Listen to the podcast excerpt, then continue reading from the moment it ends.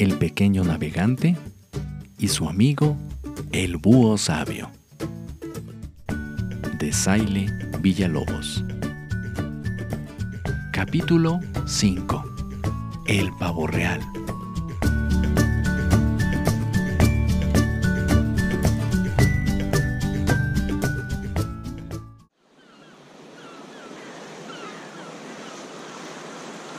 Esperando conseguir algunas herramientas y con la madera que el perro pastor alemán les diera en la segunda isla, el búho sabio y Lalo se dejan llevar por la corriente. Su balsa se acerca a una costa con una gran vegetación color esmeralda y una arena blanquísima, donde las aguas parecen dormir los navegantes deciden desembarcar en ese majestuoso escenario.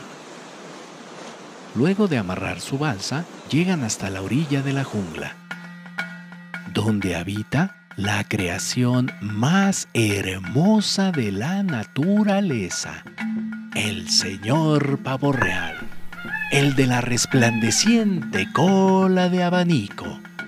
Esta ave es quien gobierna la isla escenario ideal para lucir su señorío y belleza. El señor pavo real no está solo.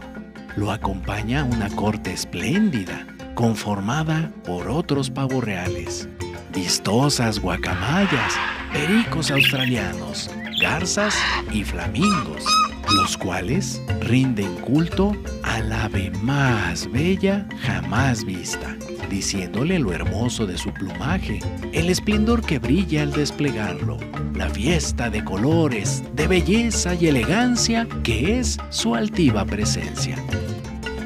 Uno de los pavorreales se acerca a saludar a los dos navegantes, informándoles que el señor pavorreal no va a recibirlos, ya que juzga que no son mm, dignos de su atención.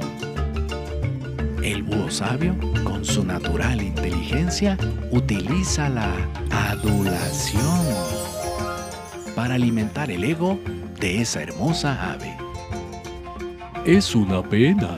Venimos de muy lejos con la finalidad de conocer a la criatura más bella de este paraíso. Se lamenta alzando la voz. El señor pavo real, escuchando tan convincente argumento, accede de inmediato a recibirlos en su elegante jardín. Al salir del lugar, Lalo le pregunta al búho sabio si ese comentario que utilizaron para pasar no era mentir. En realidad, no mentimos. El pavo real es el ave más bella entre las aves, pero su ego necesita escucharlo siempre para alimentar su vanidad, explica el búho a su acompañante.